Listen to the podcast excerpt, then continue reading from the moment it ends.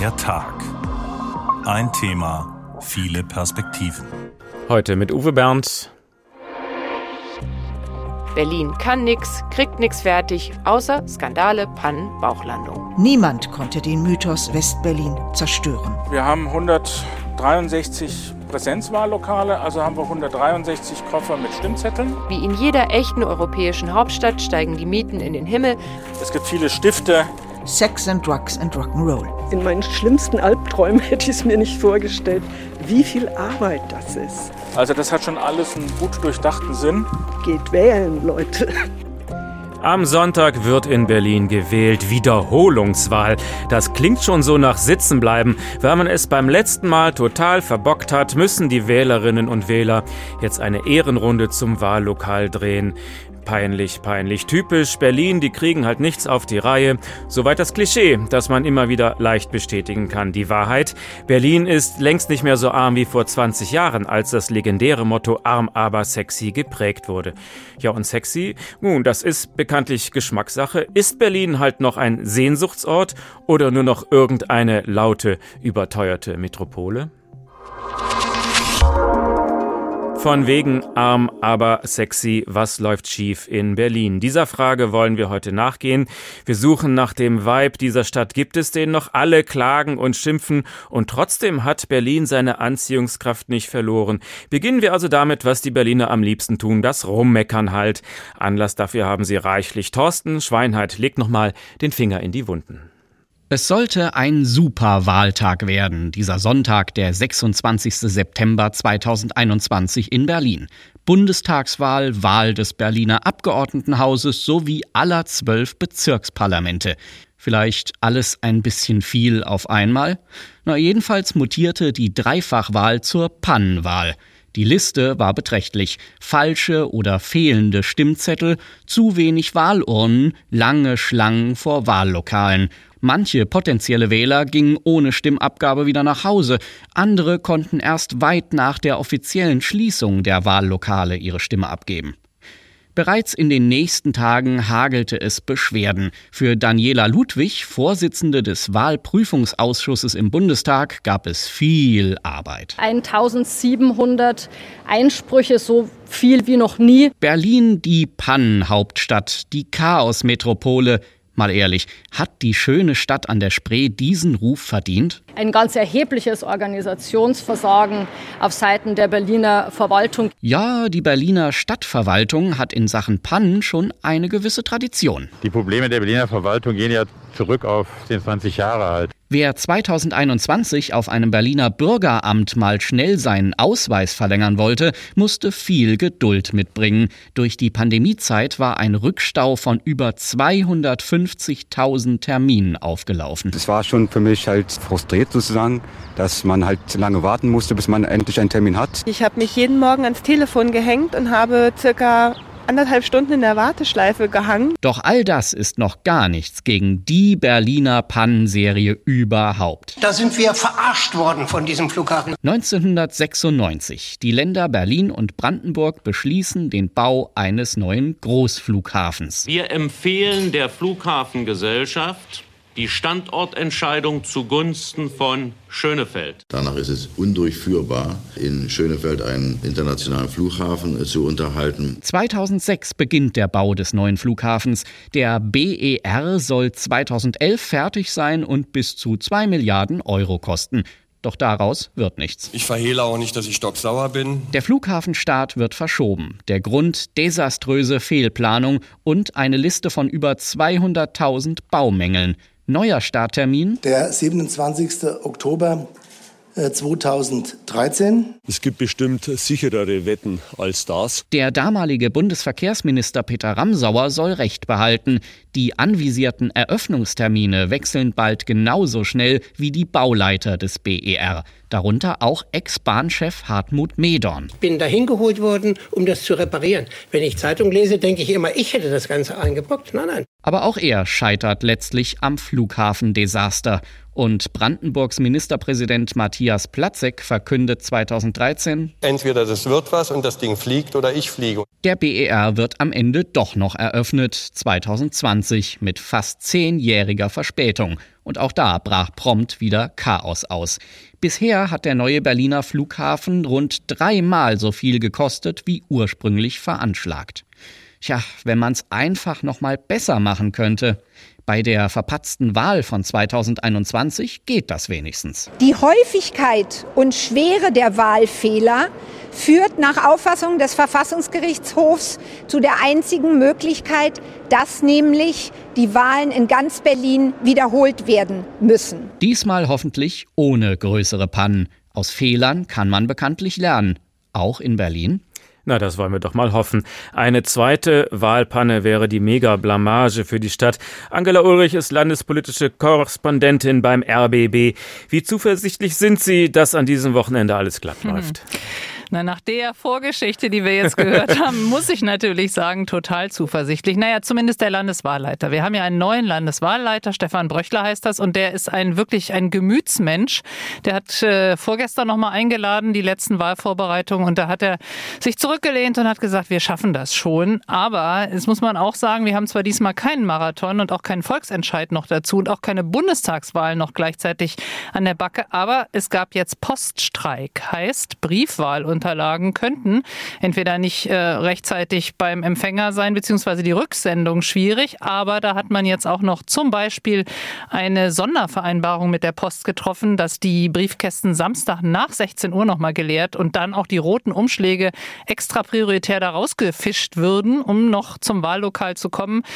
Ich habe da schon ein bisschen durchgeatmet, als ich das gehört habe, aber ich denke, diesmal sollte eine ganze Menge so laufen, dass es klappt. Aber trotzdem gab es ja auch in den letzten Wochen schon Pannen. Wahl Wahlzettel mit Kandidaten, die gar nicht mehr in Berlin leben. Und irgendein Schelm hat sogar ein Wahlplakat mit Armin Laschet aufgestellt. War das Satire, war das Ironie oder auch so eine typische Berlin-Panne? Also Ironie war es tatsächlich überhaupt nicht. Vielleicht eine typische Berliner. Also es war jedenfalls eine Panne. Äh, die Plakataufstellerfirma, die hat sich danach entschuldigt, der Laschet hätte so dermaßen festgeklebt auf diesem Aufsteller und die hätten den nicht rechtzeitig abgekratzt bekommen und deswegen erstmal hingestellt, um dann überzutapezieren quasi mit Kai Wegner, der da eigentlich hingehört als Spitzenkandidat der CDU. Aber es hatte ein Journalist gemerkt, fotografiert, auf Twitter gestellt, war natürlich mega peinlich. Völlig richtig. Aber jetzt muss man auch sagen, es gibt viele Dinge, die sich verändert und verbessert haben seit dieser letzten Pannenwahl im September 21. Zum Beispiel, es gibt jetzt mehr Wahlkabinen pro Wahllokal. Es gibt mehr Wahlhelfende, die auch deutlich mehr Geld bekommen für diesen Tag. Statt 60 Euro, das heißt hier bei uns Erfrischungsgeld, gibt es mindestens oder maximal 240, aber das ist ja schon eine ganze Menge. Es gibt auch die Stimmzettel sind zentraler organisiert worden und nicht mehr jeder Wahlvorstand im Kofferraum abgeholt. So war das zum Teil. Teil, muss man sagen. Also es gibt schon einige Hinweise, außerdem möglicherweise leider eine deutlich niedrige Wahlbeteiligung als 21. Da waren es nämlich 75 Prozent. Damit rechnet der Landeswahlleiter jetzt auch nicht mehr. Also das heißt aber dann auch vermutlich eben auch weniger Schlangen. Das heißt, die Berliner haben äh, keine Lust auf die Wahl. Nach einem Jahr schon wieder. Wie ist die Stimmung so vor der Wahl? Ja, die ist so ein bisschen, also Februar ist für Wahlkampf auch nicht so toll. Mhm. Ähm, da sind auch viele so ein bisschen abgenervt und sagen, ach schon wieder. Und diese Idee zu sagen, hey, ihr habt doch jetzt nach anderthalb Jahren schon die Möglichkeit, eurer Regierung zu sagen, was gut oder schlecht war, hm, die große Begeisterung spüre ich jetzt nicht. Wir hatten auch gerade gestern Abend äh, im RBB ein Wahl, eine Wahlarena, wo alle sechs Kandidaten, Spitzenkandidierende aufeinander trafen und die waren schon ganz schön durch. Also das ist schon hart jetzt, die Begeisterung nicht groß, aber es gibt schon äh, viele, viele, die ich kenne. Ich habe auch gewählt schon im Vorab und so. Also das, es gehen schon viele hin, davon gehe ich mal aus. In den Umfragen liegt die CDU deutlich vorne, aber trotzdem ist es fraglich, ob es zu einem Regierungswechsel kommen kann. Woran liegt das? Das? Ja, das ist ganz interessant. Die CDU hat zuletzt ganz schön durchgestartet äh, in den letzten Umfragen, die wir erhoben haben, mit 25 Prozent doch äh, vor äh, SPD auf Platz 2 19 und Grüne auf Platz 3 18. Aber ähm, es sieht trotzdem nicht schlecht aus für eben die bisher amtierende Regierung SPD, Grüne, Linke, weil die zusammen kriegen eigentlich in fast jeder Konstellation eine Mehrheit hin. Die Frage wird sein, falls doch die Grünen noch vor die SPD, also auf Platz zwei mutmaßlich und die SPD da nur drei käme, was wäre dann mit Franziska Giffey? Hätte die dann noch irgendeine Chance? Wollte die überhaupt noch? Und äh, das ist noch so eine Frage. Aber es könnte passieren, dass Kai Wegner, wir hatten ihn ja schon erwähnt, CDU gewinnt auf der einen Seite, aber einfach eben keine Koalitionspartner findet, weil SPD und Grüne, auch wenn sie sich mal gerieben haben, jetzt auch in den anderthalb Jahren zusammen, doch eigentlich sagen, wir kriegen das schon noch mal hin und die Linke nehmen wir vielleicht dann auch noch mit ins Boot. Also das ist eine interessante Konstellation und wir sind sehr gespannt auf diesen Sonntag jetzt. Angela Ulrich vom RBB in Berlin. Vielen Dank. Ich wohne in einer Weltstadt, die hat auch ein paar Macken. Manchmal glaube ich, nur mein Bäcker kriegt hier was gebacken. Trotzdem ist er einer von den schönsten Metropolen. Vermutlich, weil die Polen sich gern was aus der Metro holen. Berlin, wa? Das ist Berlin, wa? Ja, wenn du das nicht checkst, dann kannst du ja subtrahieren, wa? Ich mein Berlin, wa? Das ist Berlin, wa? Ich weiß ja nicht, ob hier mal der James Dean war. Ich machte ihn Spaziergang und traf den Wolfgang Job. Der hatte nur ein Auge, das war ein Job-Zyklop. Und eine kleine Krone auf dem Kopf, nicht ungewöhnlich. Man sagt ja, unter den Linden ist der einäugige König. Berlin, wa? Umzugskarton, wa? Hier war mal eine Boulette im Bouillon, wa? Ich mein Berlin, wa? Und zwar das Ganze. Auf der Mauer lag mal eine Wanze. Ich weiß manchmal ja nicht mehr, wofür ich noch mal loch. Erst hatten wir die Wände und nun gehen wir so hoch. Immer höher mit der Haxe, immer enger mit der Strapse und die Knapse, bis ich japse, bis ich in die Klapse trapse. Süleyman Abdullah Mustafa Bütrülügi Hürriyet Konfitüriyet Asylant Imakilügi Berlin war. Das ist Berlin war. Das ist kein Istanbul, kein Moskau und Berlin. Willi Astor, Berlin war. Von wegen arm, aber sexy. Was läuft schief in Berlin? Woher kommt denn dieser unsterbliche Mythos, diese Stadt? Diese wilden 90er Jahre nach der Wende, die sind ja längst vorbei, die Zeit, in der irgendwie alles ging. Aber der Mythos, der ist eigentlich ja auch schon viel früher entstanden, in den 70er Jahren, als der Westen der Stadt noch eingemauert war. Damals klang das ungefähr so. Ich hab so Heimweh nach dem Kurfürstendamm. Ich hab so Sehnsucht nach meinem Berlin. Die Stadt war eingemauert und frei, besetzt und anarchistisch, überaltert und jugendlich. Westberlin als Biotop des Widerspruchs zog alle, die den Spießer-Hotspots Hessens, Schwabens, Holsteins, Bayerns oder des Sauerlands entfliehen wollten, in die Inselstadt. Künstlerinnen und Künstler Bohemians unangepasste, unsoldatische, homoerotische, zwangsneurotische, hypererotische und vollchaotische. Westberlin hatte Platz. Viel Platz in den Straßen direkt an der Mauer, Ofenheizung und Klo auf halber Treppe, die Miete für zwei Zimmer selten über 100 Mark. Aber auch viel Platz dort, wo der Kaufpreis heute pro Quadratmeter bei über 10.000 Euro liegt. Villenetagen im Grunewald konnten sich damals Balletttänzerinnen und Journalisten, Regisseure und Bildhauer leisten.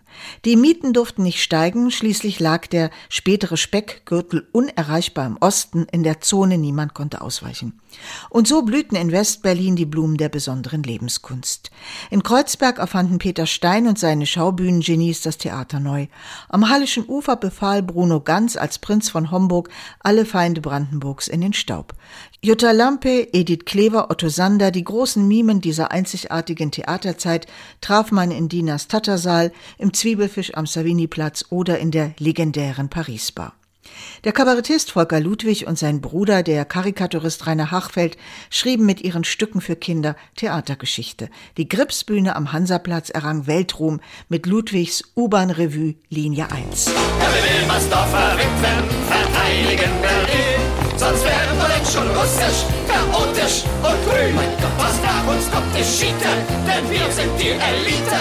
Die Wilmersdorfer Witwen trafen sich im Kranzler, die immer unvermeidbaren Schulklassen aus Westdeutschland hingegen tobten ihre ersten hormonellen Irritationen im Big Eden aus, einer Disco am Kudamm im Keller und eine Goldgrube. Chef Rolf Eden ließ dort alljährlich eine Miss Berlin küren, die der selbsternannte braungebrannte Playboy gern im Rolls-Royce spazieren führte. Eden stammte aus Tempelhof, floh vor der Shoah nach Palästina, kämpfte im ersten israelisch-arabischen Krieg neben Yitzhak Rabin und dem Schriftsteller Joram Kanyuk, verdiente in Paris als Kellner, Chauffeur und Autohändler sein Geld und kehrte Mitte der 50er nach Berlin zurück. Seine Nachtclubs bescherten ihm 26 Mietshäuser. Die Stadt damals ohne Wehrpflicht, ohne Paragraph 175 und ohne Sperrstunde, das Besatzungsrecht war dem Staatsrecht übergeordnet, bildete einen einzigartigen Kosmos aus etablierter Kultur und den Anfängen von Sex and Drugs and Rock'n'Roll. Herbert von Karajan dirigierte die Berliner Philharmoniker und gleichzeitig nahm David Bowie 1977 im Meistersaal der Hansa Studios Heroes auf.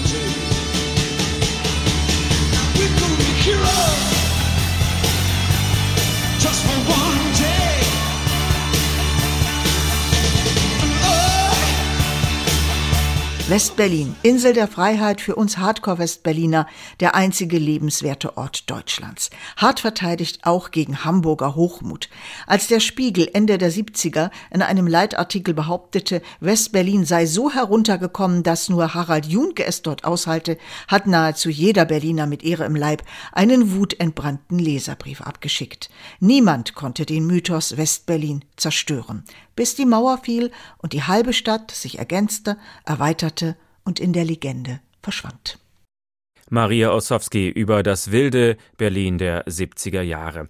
Diese Zeit ist auch für Peter Schneider noch sehr präsent. Er gilt als einer der Vordenker der 68er Generation. Er war Redenschreiber für Willy Brandt und er hat auch ein Buch über Berlin geschrieben mit dem schönen Titel An der Schönheit kann's nicht liegen. Porträt einer ewig unfertigen Stadt. In welcher Zeit haben Sie sich in Berlin selbst am wohlsten gefühlt? Waren das die 70er Jahre oder früher schon? Nee, das waren eigentlich eher die 60er Jahre, denn da gab es sehr viel Abenteuer, sehr viel Erfindung und Kreativität auf den Straßen. Dann setzte ja bei der Bewegung mit den Maoisten schon die Versteinerung ein in den 70er Jahren und noch schlimmer mit der RAF. Ich habe damals natürlich sehr stark in politischen Kreisen äh, mich aufgehalten und da habe ich mich dann gar nicht mehr wohl gefühlt in Berlin. Und heute halten Sie sich von den politischen Kreisen fern? Nicht mehr Ihre Zeit? Äh, nee, ich halte mich nicht fern. Also da, wo ich kann und es für dringend notwendig halte, dann organisiere ich auch noch mal immer wieder was. Da war zum Beispiel eine erstmalige Demonstration vor der russischen Botschaft gegen die Bombardierung von Aleppo. Das ist jetzt auch schon wieder zwei, drei Jahre her. Aber da war ich ganz stolz, dass wir in wenigen Tagen Vorbereitung gleich 500 Leute auf die Beine brachten. Viele schwärmen ja auch von Berlin der 90er und Nuller Jahre, so diese Phase der Anarchie, weil so viele Freiräume entstanden, nachdem die DDR implodiert war. Wie haben Sie diese Zeit erlebt? Ja, aber vor allen Dingen äh, doch die 90er Jahre. Das war doch ein ungeheures Ereignis und Erlebnis das zu erleben, wie allmählich die Straßen wieder zueinander fanden, dass man überhaupt überall hinfahren konnte, wo man wollte. Ich habe mich immer verfahren, weil ich nur Umwege kannte nach Ostberlin. Ich war ja immer in Ostberlin auch gewesen, aber äh, nur eben über die bestimmten Grenzübergänge. Und plötzlich konnte man direkt fahren. Da habe ich mich ständig verfahren. Das Direktfahren war das Schwierigste. Hat der Umzug der Bundesregierung der Stadt gut getan? Ja, zweifellos. Ich war immer dafür. Das gehörte sich so, dass man die größte und lebendigste Stadt Berlin dann auch zur Hauptstadt ernennt. Aber es hat ihr nicht gut genug getan. Ich finde ja, dass Berlin bis heute eigentlich keine richtige Bürgerschaft hat. Also keine Bürgerschaft, die eine Vorstellung von der Stadt hat, wie sie aussehen sollte, wie sie mal ausgesehen hat, welche Rolle sie eigentlich in Europa und in, und der Welt spielen sollte. Im Grunde sind es alles kleine oder große Minderheiten, die hier in Berlin den Ton angeben, aber es ist keine Bürgerschaft wie in Hamburg oder München. Woran liegt das? Eine gewisse Wurstigkeit unter den Berlinern, die mich auch sehr stört. Also ich meine, wenn man allein sieht, was jetzt alles hier in der Stadt schief geht, nicht erst seit Wochen und Monaten, schon seit Jahren. Und irgendwie haben die Berliner sich dran gewöhnt, sind achselzuckend, denken, naja, so ist es doch immer gewesen, wir kriegen es einfach nicht hin. Also da gibt es äh, irgendwie auch eine große Passivität und Wurstigkeit. Äh, heute allerdings sehe ich vor allem richtigen Frust, dann auch Wut. Was sind das für Punkte, wo Sie diese Frust oder Wut empfinden? Na, ich will ja nur mal hier von äh, meiner Lage. Ich wohne ja am Oliverplatz, Berlin-Wilmersdorf, nicht gerade abgelegen. Seit Monaten kommt einfach, äh, die Leute vom Glasmüll kommen nicht, die Flaschen werden nicht abgeholt. Wir leben alle hier in den Wohnungen mit den Flaschen, die wir längst ausgetrunken haben. Vielleicht äh, trinken Sie zu viel in Wilmersdorf. ja, wenn es lange genug geht, ja, dann sammelt sich's. Und das war noch nie übrigens ein Slogan, an den die Berliner sich gehalten haben, dass sie vielleicht zu viel trinken. Mhm. So geht's ja weiter. Also da wird Tempo 30 äh, rekrutiert. Man fährt sowieso langsamer, weil alle 50 Meter eine Baustelle ist, wo nie ein Bauarbeiter zu sehen ist. äh, und das geht immer, immer zu so weiter äh, in allen äh, Sachen. Ich meine, dass man alleine damals die Wahl in Berlin organisiert hat und gleichzeitig einen Stadtmarathon. Wenn Sie jemals an einem Stadtmarathon äh, in Berlin waren, dann wissen Sie, wie lange Sie brauchten, um über irgendeine Straße zu kommen. Und das hat man an einem Wahltag gemacht. Das ist eine fantastische Fehlleistung. Ich glaube, niemand von Bedeutung ist zurückgetreten. Das haben die Berliner auch irgendwie geschluckt. An der Schönheit kann es nicht liegen, heißt Ihr Buch. Klar, Berlin ist nicht Florenz, nicht Barcelona oder Lissabon. Äh, aber was lieben Sie dann an Berlin? Trotz allem dem, über was Sie sich jetzt gerade wieder ereifern? Ja, also zum ersten Mal ereifern. Ich bin ja nicht mehr so oft in der Öffentlichkeit. äh, es gibt unglaublich viele äh, Attraktionen in Berlin. Das sind ja nicht nur die oft fantastischen Museen, die tollen Konzerthäuser und Konzerte, die man hören kann, die Opern. Es sind auch solche seltsamen Orte, ja, wie zum Beispiel der Gendarmenmarkt, der einzige großstädtische Platz, den es in Berlin gibt, aber auch so ein kleiner Ort hier bei mir um die Ecke äh, in der Gieseberichtstraße, der sogenannte Meierringplatz. Ein ganz intimes Plätzchen, auf den trotzdem fünf kleine Straßen zulaufen und wunderbare Kneipen in der Umgebung sind. Dazu kommt ja eine sehr tolerante Einwohnerschaft. Ich finde, die Berliner haben viele angenehme Eigenschaften. Das Unangenehme ist dieser Rotzton und dieses äh, Belehren müssen. Aber im Ganzen sind sie doch eine richtig großstädtische Gemeinschaft. Man sieht es jetzt wieder mit den Ukrainern, diese Großzügigkeit, mit der die Stadt die Ukraine aufgenommen hat. Und das war ja auch schon früher so in den Bosnienkriegen und viele andere Beispiele gibt es da. Also ich finde, es gibt tolle Punkte in der Geschichte Berlins und auch Orte, auf die Berlin einfach stolz sein kann. Aber dieser Stolz, der fehlt komischerweise. Berlin hat sich in den letzten Jahren rasant verändert. Was werden wohl in zehn Jahren die angesagtesten Ecken von Berlin sein? Wagen Sie eine Prognose? Nee. Soweit denke ich nicht in die Ferne. in Berlin kann man nichts voraussagen. Das ist ja das Schlimme äh, und äh, manchmal auch das Gute, aber auch das Schlimme. Liebend schimpfen wir äh, über die Stadt. Das war der Autor Peter Schneider. Vielen Dank. Und wir lassen Berlin noch einmal besingen. Mit ein bisschen mehr Pathos bitte als bei Willi Astor. Wie wäre es zum Beispiel mit Lou Reed, Berlin?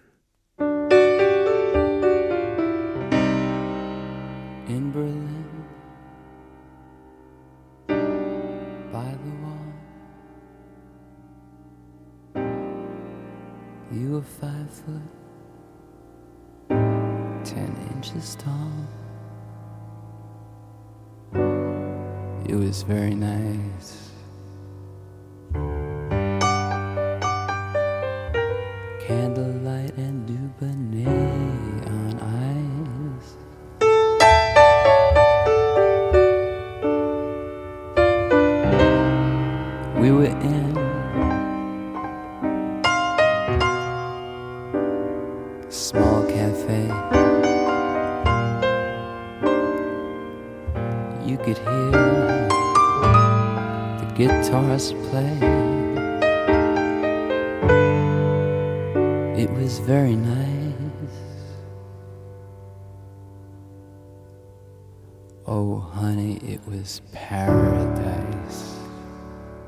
Der Tag, ein Thema, viele Perspektiven. Von wegen arm, aber sexy.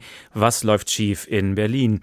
Diese Wiederholungswahl am kommenden Samstag darf also auf gar keinen Fall nochmal schief laufen. Und eines muss man der Stadt auch lassen. Sie bereitet sich offenbar viel besser vor als beim letzten Mal. Auch die vielen Wahlhelfer wissen genau, was von ihrer meist ehrenamtlichen Arbeit alles abhängt. Franziska Hoppe hat sich mal die Vorbereitungen im Bezirk Friedrichshain-Kreuzberg genauer angesehen. Nein, das hier ist kein Keller im Flughafen BER. Diese auf den ersten Blick vollgerempelte fensterlose Halle wird im Bezirk liebevoll Logistikzentrale genannt. Ein geheimer Ort, an dem sämtliche Wahlutensilien lagern, inklusive hunderter Koffer. Bezirkswahlleiter Rolf-Dieter Bohm führt vorbei an Bergen aus schwarzen und grauen Trolleys entlang durch sein Reich. Wir haben 163 Präsenzwahllokale, also haben wir 163 Koffer mit Stimmzetteln und wir haben 163 Koffer mit den weiteren Unterlagen. Dazu kommen Koffer für 154 Briefwahllokale. Mit anderen Worten, es ist voll im Keller. Neben den Koffern türmen sich Kisten voller Umschläge für Stimmzettel und Hinweisschilder. Auf langen Tischen ein Meer aus Zipperbeuteln. Bohm öffnet einen davon und zieht kleine rote Sticker heraus, die Siegel für die Urnen. Dann einen Taschenrechner und Handdesinfizierer. Dann gibt es hier zum Fingerfeucht machen, dass man besser zählen kann. Es gibt viele Stifte. Es gibt hier so große Gummis, um dann die Stimmzettelbündel festzumachen. Also das hat schon alles einen gut durchdachten Sinn. Den haben auch die bunten Stoffberge, die in Kisten hinter Bohm liegen. Die Berlin, die Deutschland und die Europaflagge müssen in den Präsenzwahllokalen gehisst werden. Und auf die Frage, warum, wird Bohm, eigentlich nüchterner Jurist, glatt ein bisschen begeistert. Denn hier geht es schließlich um den Kern. Die Flaggen sollen den Wählenden zeigen, die Staatsgewalt geht von euch, dem Volke aus. Das hört sich jetzt sehr theoretisch an, aber für ein Juristenherz ist die Wahl ja der entscheidende Vorgang. Und deswegen denke ich, gibt es auch einen guten Sinn, nicht nur weil es Vorschrift ist, sondern es symbolisiert eben auch ohne die Wahlen gäbe es diese Institutionen nicht. All das, was Bohm hier zeigt, muss nun in die Koffer, die dann vor dem Wahltag in die Lokale gerollt werden. Rund zehn Helfer hat der Bezirk befristet eingestellt, um hier beim Packen zu helfen. Sabine Doppheide, 72 Jahre alt und eigentlich Rentnerin, wollte sich bloß etwas dazu verdienen. Jetzt hat sie neu gewonnenen Respekt für die Wahlen. Muss ich sagen, ich hätte nie gedacht, was das für ein Aufwand ist. Also in meinen schlimmsten Albträumen hätte ich es mir nicht vorgestellt, wie viel Arbeit das ist. Ja? Was für eine Materialschlacht. Unfassbar. Und trotzdem sagt sie, macht ihr diese Arbeit Spaß. Sie schweißt das Team zusammen. Einmal pro Stunde fahren alle mit dem Fahrstuhl hoch, zehn Minuten raus, frische Luft, Sonnenlicht, dann wird weitergepackt. Und irgendwie ist man auch ein bisschen stolz, sagt Clemens Schitko, 44, zuletzt als Autor unterwegs. Weil es auch ja, für die Demokratie ist irgendwo. Also es macht schon irgendwie Spaß zu wissen, man ist dran beteiligt und nicht nur so, ich sage es mal, passiver Wähler, sondern aktiv, dass man sich dafür einbringt. Das finde ich schon schön. Ja. Nur eine Bitte haben die Helfenden dann doch nach all dem Sortieren, Ordnen und Schleppen im fensterlosen Keller. Geht wählen, Leute, damit wir das hier alles nicht umsonst machen. Also die ehrenamtlichen Wahlhelfer nehmen ihre Aufgabe offenbar sehr ernst. An denen wird die Wahl nicht scheitern. Wir fragen heute, was läuft schief in Berlin? Und die häufigste Antwort, die man dann bekommt, die lautet immer, ja, die Verwaltung in Berlin, die funktioniert nicht wirklich. Ist das mehr ein, als ein Klischee? Das kann uns Professor Wolfgang Seibel beantworten, emeritierter Verwaltungswissenschaftler an der Uni Konstanz. Guten Abend. Guten Abend. Ist die Berliner Verwaltung schlechter als in anderen Ländern? Kann man das belegen? Die Aussage muss man leider bejahen und die Anzeichen dafür sind eben auch leider vielfältig. Es fängt an bei langen Wartezeiten, gerade bei den Ämtern, die Bürgerämter heißen, dann aber im äh, Zweifelsfall eher bürgerunfreundlich sind, weil man lange keinen Termin bekommt. Es ist auch übrigens sehr bezeichnend, dass es in Berlin jetzt derzeit schon als Reformziel gilt, dass die äh, Bürgerinnen und Bürger nicht länger als 14 Tage daran äh, warten sollen, äh, bis sie einen Termin wenigstens äh, erhalten. Äh, darüber kann man andernorts, also auch in einer etwas größeren Kleinstadt, in der ich wohne, in Konstanz am Bodensee, nur lächeln. Äh, normalerweise dauert das in der Kommunalverwaltung zwei bis drei Tage, bis man einen Termin bekommt. Aber auch die Verzögerung von äh, Urkunden, die man ja unter Umständen dringend benötigt, etwa Geburtsurkunden, andere Personenstands äh, Urkunden, Verzögerung von Baugenehmigungen insbesondere, worunter dann auch wichtige Baumaßnahmen etwa im Bereich des Schulbaus oder der Schulsanierung leiden. Das wiederum hat übrigens dann auch, wie, wie alle schlechte Verwaltung, soziale Auswirkungen. Äh, immer äh, sind diejenigen durch schlechte Verwaltung und unzureichende Verwaltungsleitung besonders betroffen, die es auch ansonsten im Leben etwas schwerer haben. Es ist auch bezeichnend, dass es in Berlin mittlerweile Dienstleister gibt, die Standardaufgaben, so wie zum Beispiel Anmelden eines Kraftfahrzeugs, für einen erledigen. Es kostet natürlich ein bisschen was und auch das können sich nur diejenigen leisten, die ein bisschen besser betucht sind. Woran das liegt das? Also Woran liegt das, dass es in Berlin wirklich signifikant schlechter ist? Was ist der Kern des Problems?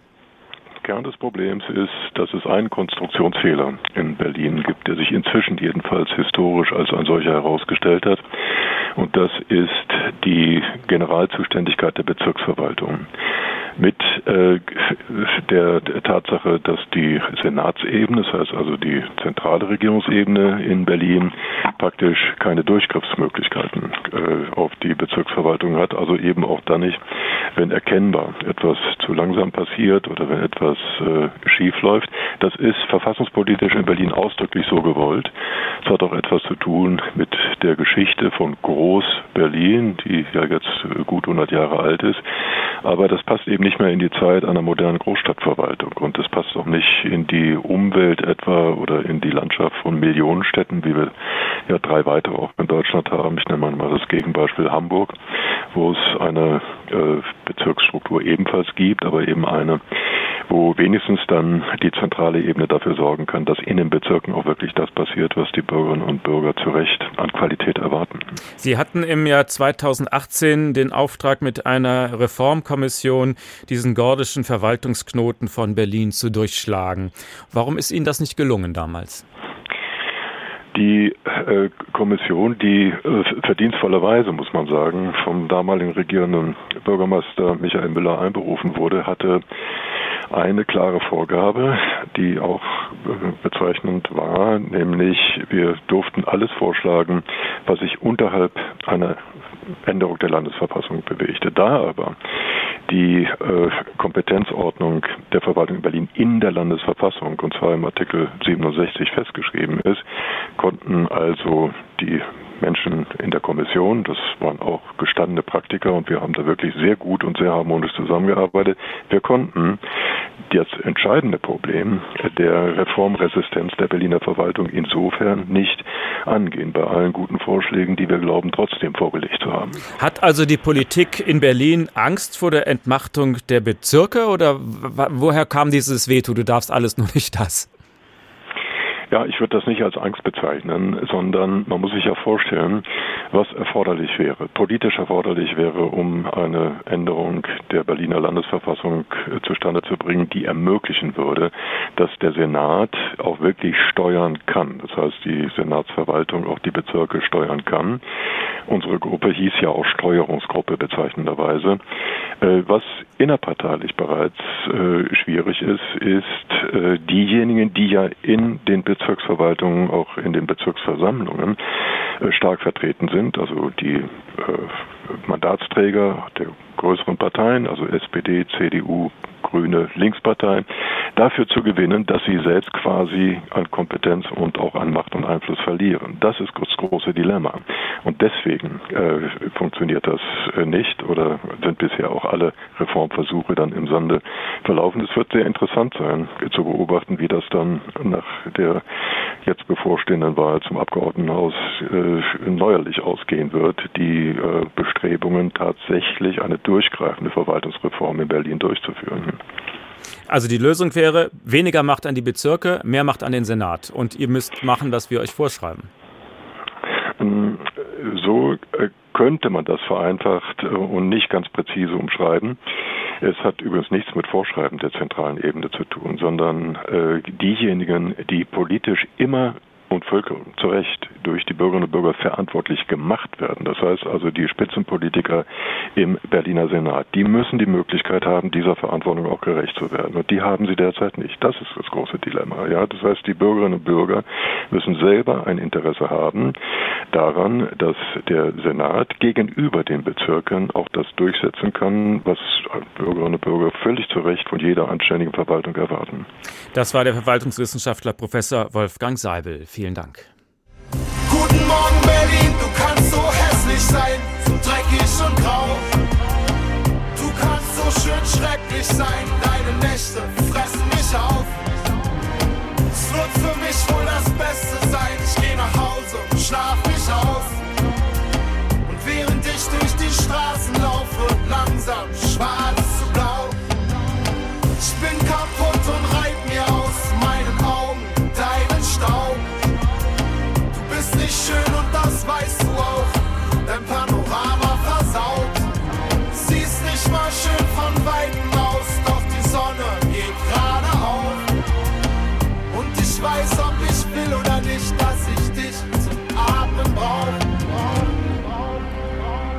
Peter Fox, schwarz zu blau. Auch er findet Berlin also dreckig und grau.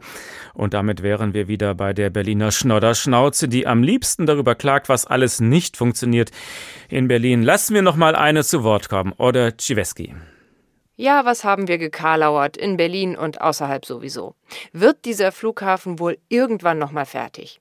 Brandschutztüren, die von Hand geöffnet werden sollten, mehr als tausend Bäume, die an der falschen Stelle standen, Rolltreppen, die mit Marmorstufen verlängert werden mussten. Was können die eigentlich da in der Hauptstadt? Dann im Oktober 2020 die Überraschung. Mitten in der Pandemie wird der BER dann doch eröffnet, nur acht Jahre nach dem ursprünglich geplanten Termin und ist seither vor allem durch Finanzprobleme in den Schlagzeilen, weil die Corona-Krise eben auch bedeutet Krise im Flugverkehr.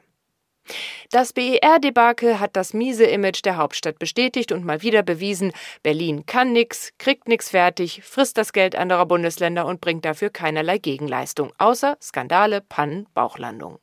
Mit seinem Zitat, seine Stadt sei arm, aber sexy, hat der Ex-Regierende Klaus Wowereit den Groll aller Nicht-Berliner auf sich gezogen. Ein Fass ohne Boden, aber mit großer Klappe. Ein echter Sympathieträger. Vielleicht wäre ein anderer Slogan ja treffender gewesen. Fake it till you make it? Denn Berlins Geschichte als Hauptstadt ist noch immer ganz schön kurz und die Stadt verhält sich wie ein neuer Verwaltungsmitarbeiter, dessen Zuständigkeitsgebiet ständig neu definiert wird. Kaum, dass er die Aktenordner beschriftet hat. Konfus im Inneren und nach außen krampfhaft darauf bedacht, kompetent zu wirken. Und eigentlich läuft doch alles nach Plan.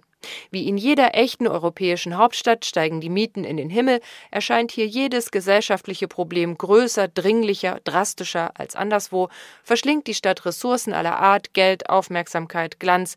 Ihr Name steht synonym für all die falschen, kritikwürdigen und zweifelhaften Entscheidungen der Bundespolitik. Kurzum, Berlin wird vom Rest des Landes gehasst. Na endlich. Frust, Enttäuschung, Wut und Unverständnis der Landsleute außerhalb, das sind die Pfähle, auf denen die wahre Hauptstadt ruht. Die mitleidsgetragene Sympathie für das ramponierte Berlin der 90er, diesen regellosen Spielplatz der anarchischen Jugend, das war doch nur der Welpenschutz für eine bis eben noch geteilte Stadt. Gut 20 Jahre später hat Berlin endlich alles, was es für ein politisches Zentrum mit mehreren Millionen Einwohnern braucht repräsentative Gebäude, zentralistischen Anspruch, eine chronisch überforderte Verwaltung und ein nun ja einen Flughafen und eben jene solide Hassbeziehung zum übrigen Staatsgebiet. Und dann gibt's natürlich noch jene, die unermüdlich alle kleinen und großen Skandale in der jüngeren Berliner Geschichte aufzählen, die die Stadt für gescheitert erklären, weil sie, wie der Tübinger OB Boris Palmer verlautete, nicht zum funktionierenden Teil Deutschlands gehöre. Für die Berlin ein rot-rot-grüner Morast ist, in dem Geld, Moral und deutsche Leitkultur gleichermaßen versinken, ein Ort der Gefahr, an dem Multikulti angeblich gescheitert ist. Berlin zu hassen gehört einfach dazu. Auch viele Berliner tun es. In der Schlange vorm Bürgeramt, auf der Suche nach einem Kita-Platz beim Boarding am BER. Der Hals auf die Hauptstadt, die sich mit Mühe über Wasser hält und aus der immer nur schlechte Nachrichten zu kommen scheinen, er führt und hält zusammen, was zusammengehört. Eine Provinzstadt wie Bonn hätte diese Last nie dauerhaft schultern können. Berlin hingegen, der ewig bröckelnde Fels in der Brandung, erträgt sein grottenschlechtes Image mit Grazie. Hut ab, Hauptstadt. Berlin ist arm, aber sexy. Dieser legendäre Satz von Klaus Wowereit ist inzwischen tatsächlich schon 20 Jahre alt. Er ist Kult bis heute. Keine Werbeagentur hätte sich was Besseres als diesen Slogan ausdenken können für das Image der ganzen Stadt. Arm, aber sexy. Wie viel Wahrheit steckt denn heute noch in diesem Satz? Das lassen wir überprüfen von Dr. Matthias Diermeier vom Institut der deutschen Wirtschaft in Köln. Wie steht Berlin ökonomisch im bundesweiten Vergleich da? Ist Berlin noch arm?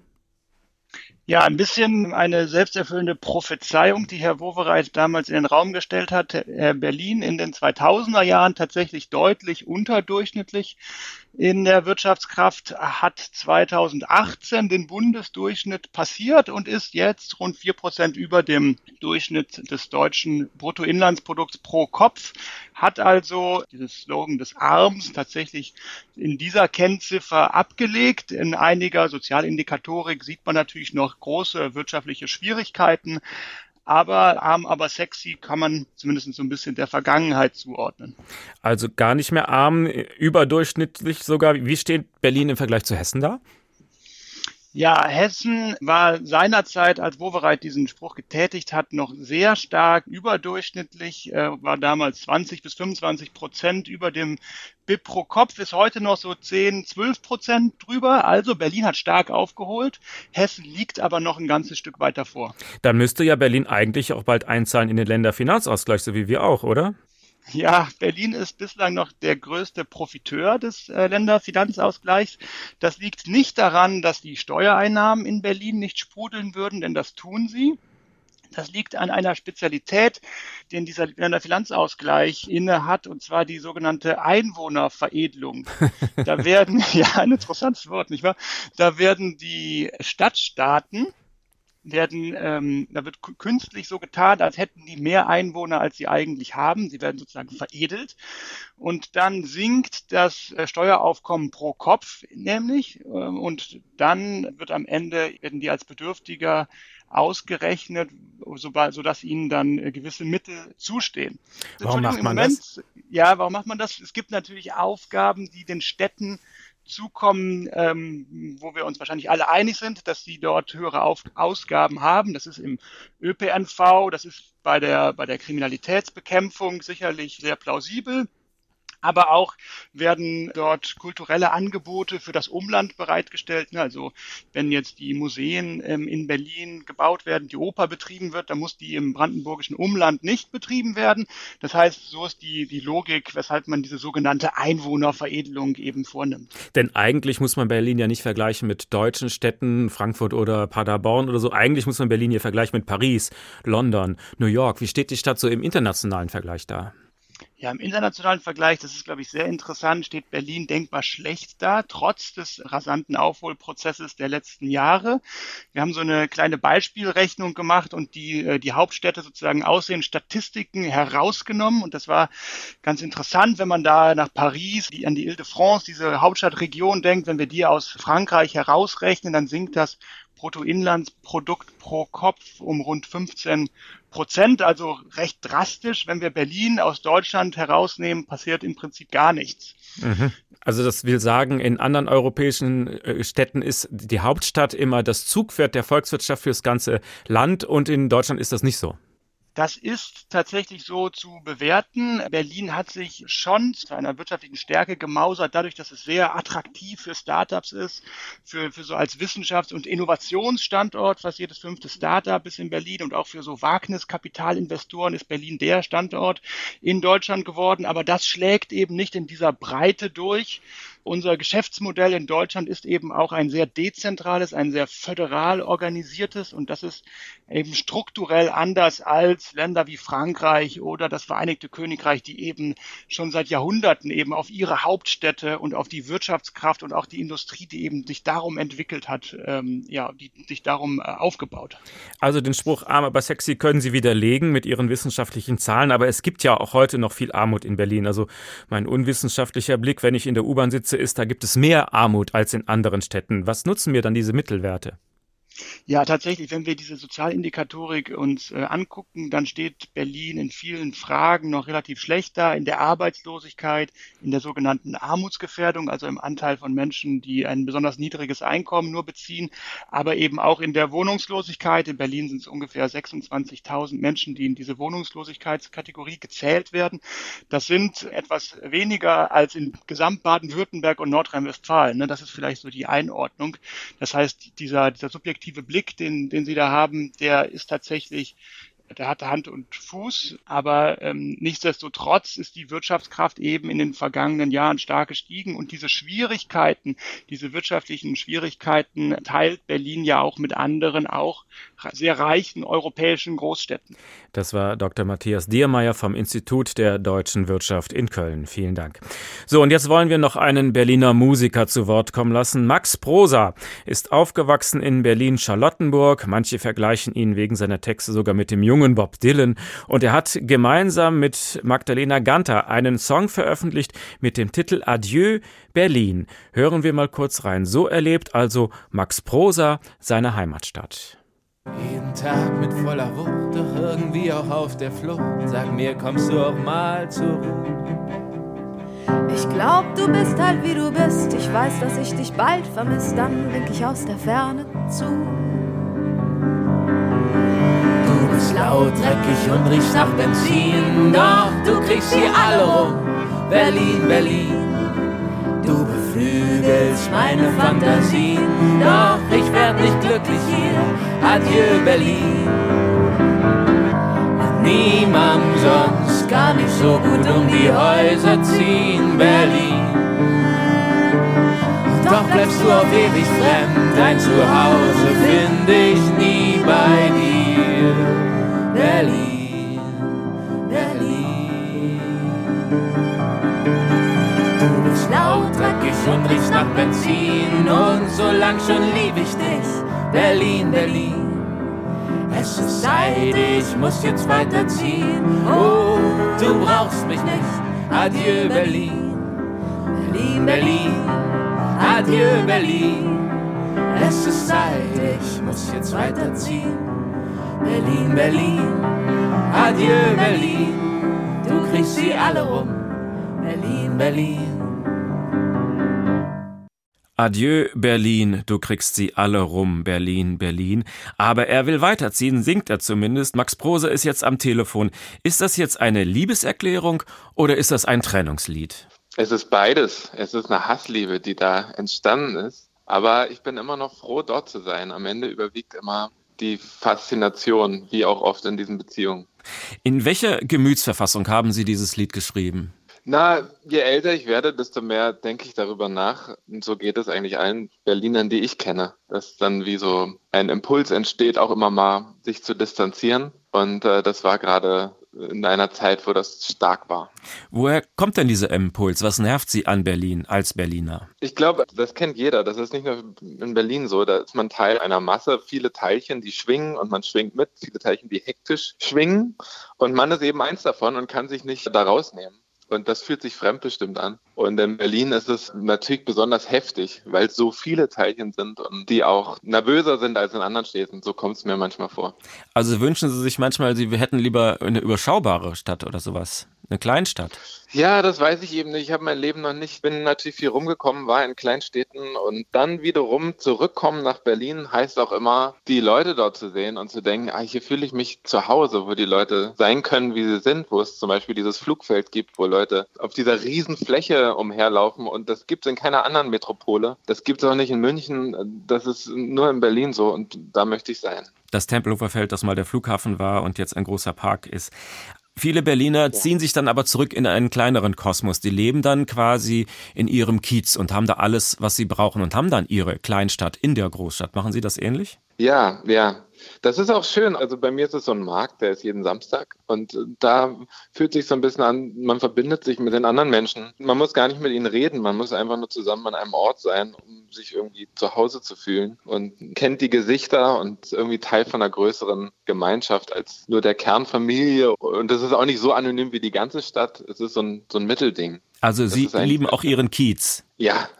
Na, mein Kiez ist der Schiller-Kiez und die Durchmischung von Leuten, die dort ist und der Frieden, der herrscht, auch wenn dort Krach ist, irgendwie ist es das Bunte, was diesen Kiez ausmacht. Und natürlich die Gesichter und Menschen. Ich meine, man darf nicht vergessen, wir sind immer in uns selber zu Hause, nicht in unseren Wohnungen, nicht in den Städten, sondern und dann kennt man die Gesichter um einen rum und das ist eigentlich was sehr Persönliches. Trotzdem singen Sie, Berlin ist eine Stadt auf der Flucht. Also es scheint uns ein sehr gegensätzliches Gefühl zu sein. Was ist eine Stadt auf der Flucht? Wie erleben Sie das? Dort, wo ich wohne, das ist Neukölln. Da ist sehr viel im Wandel schon seit Jahren. Man nennt das Gentrifizierung. Das ist ja auch bekannt, dass das passiert. Und man kriegt natürlich mit, dass viele Leute aus ihren Wohnungen ziehen müssen. Jetzt gerade steigende Preise und so weiter und so fort. Und das erzeugt so ein Unruhegefühl. Und das ist auch an jeder Ecke spürbar. Ne? Und das ist für mich die Flucht, die da gerade vor sich geht. Irgendwie kommen neue Bezirke auf, in die Leute gehen. Und man weiß nicht genau, dieser Bezirk Neukölln wird irgendwie besiedelt von reicheren Leuten. Es ist irgendwie so ein ständiges Hin und Her. Viele sagen ja, alle Kreativen zieht es nach Berlin, da würde man so angesteckt und man würde so viele Impulse bekommen. Ist das heute nicht mehr so? Doch, ich denke schon. Also da ist halt eine so unheimliche Dichte an Sachen, die passieren. So, man spürt den Druck durch die Ritzen nebenan macht jemand äh, Musik oder malt. Äh, irgendwie sind alle busy und das kriegt man mit und das kann einen anspornen, je nachdem, wie man funktioniert als kreativer Mensch. Also das hat Berlin bis heute nicht verloren, dieses kreative Potenzial, diese Inspiration? Nee, auf gar keinen Fall. Ich glaube, das ist mehr denn je da. Und zwar auf allen Ebenen, ne? auf den erfolgreichen, hohen Ebenen, wenn man so will, und aber auch, wenn man in die Kneipe geht, dann kriegt man eine gute Band mit. Das ist besonders und kann dann auch dann wieder inspirieren. Und jetzt kommt die Pointe. Magdalena Ganter, mit der Sie das Lied geschrieben haben, sie ist tatsächlich weggezogen aus Berlin, aber Sie sind noch da. Wie kommt das denn jetzt? Ja, das stimmt, das stimmt. Es ist, als hätte ich sie angesteckt mit dem Gedanken, der natürlich, als wir das Lied geschrieben haben, in ihr auch vorherrschend war. Sonst hätten wir es ja nicht machen können. Das macht man ja so als Songwriter, man guckt, welche Themen bewegen uns beide und dann ähm, fängt man an, darüber zu schreiben. Und damals war es eben so, dass mich das viel mehr bewegt hat, als wir das Lied geschrieben haben. Und dann hat sie mich aber überholt und hat einfach äh, dann das auch gemacht, ist gegangen. Sie haben sie und angesteckt. Ich, äh, Wohin ja, ist sie denn gegangen und wie geht's ihr heute? Wissen Sie das? Ja, sie hat tatsächlich das Extrem gewählt und ist in den Schwarzwald gegangen, in, ähm, in ein Häuschen dort. Und es geht ihr sehr gut und ich kann das auch verstehen. Und für mich ist es, glaube ich, auch die einzige Option wäre tatsächlich das Extrem. Also nicht in eine kleinere Stadt einfach zu gehen, sondern dann aufs Land. Also der Gedanke ist immer noch nicht aus Ihrem Kopf. Also Sie spielen Nein. noch damit oder haben Sie mit Berlin Ihren Frieden gefunden? Nein, ich spiele noch damit. Und ich mag diese Spannung auch. Immer mal führt das zu dem Impuls, rauszufahren und zu schreiben. Beispielsweise, ich muss ja oft Gedichte schreiben, Lieder schreiben. Auch das geht gut an einem anderen Platz. Es ist aber auch ebenso schön, nach Hause zu kommen, zurückzukommen, sich wieder zu freuen an Berlin. Berlin bleibt zu Hause. Ja, Max Prosa, vielen Dank. Er kommt übrigens auch nach Hessen. Am 15. April tritt er auf in Kassel im Kulturzentrum Schlachthof. Das war der Tag. Ein Thema, viele Perspektiven. Sie können unsere Sendung gerne auch als Podcast nachhören in der ARD Audiothek. Da finden Sie uns in der Rubrik Politik und Hintergrund. Mein Name ist Uwe Bernd und wir wünschen Berlin eine gute Wiederholungswahl. Drücken wir die Daumen, dass es diesmal alles gut geht.